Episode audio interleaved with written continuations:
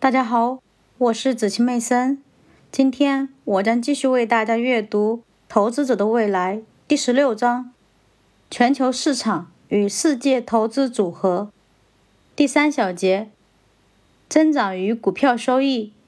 这时你可能很困惑，在第十五章，我刚把增长率赞美为发展中国家经济和金融问题的全球解决方案。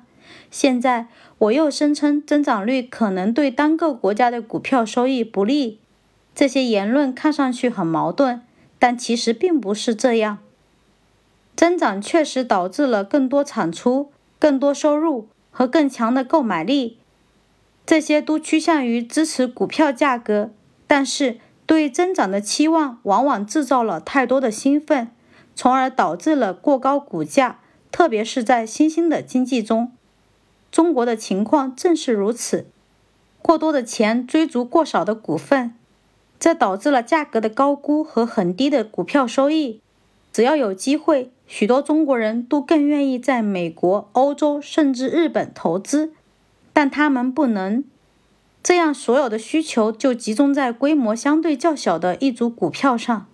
在深圳股票交易所于1992年开业的时候，《财富》杂志。关于这种混乱情形提出的见解十分深刻。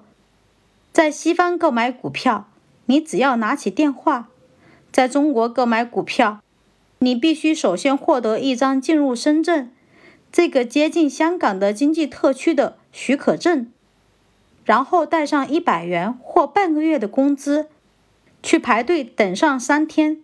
那时你就会被折磨疯了。上百万的群众。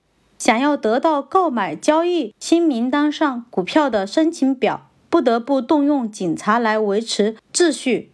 中国的过多储蓄估计达到了一万亿元人民币，即一千八百五十亿美元。那些钱塞满了床垫或存入银行，只为一年赚取百分之二的利息。老的股票市场在四十多年前就关闭了，而在新市场中也只有少量股票。难以满足需求，人们终于爆发了，因为一些人指控政府官员集聚了申请表。想象一下，一百万中国民众排着队等了三天，只为购买股票。中国股票市场开放引起的慌乱，就像英国一七零八年的南海泡沫和一九九九年网络恐慌中的首次公开上市 （IPO）。内部人员表现的就像强盗。而几乎所有人都遭受了损失。中国企业在香港，这里人们可以自由购买股票的标价比同样的股份在深圳或上海的标价便宜许多。随着股份所有权限制的解除，中国人将能购买外国股票和债券，中国的股票价格将会变得更加合理，中国对外投资的需求将会增加。当老人潮袭击。发达国家的时候，中国投资者将会成为美国、欧洲和日本退休人员所需要的愿意购买金融资产的人。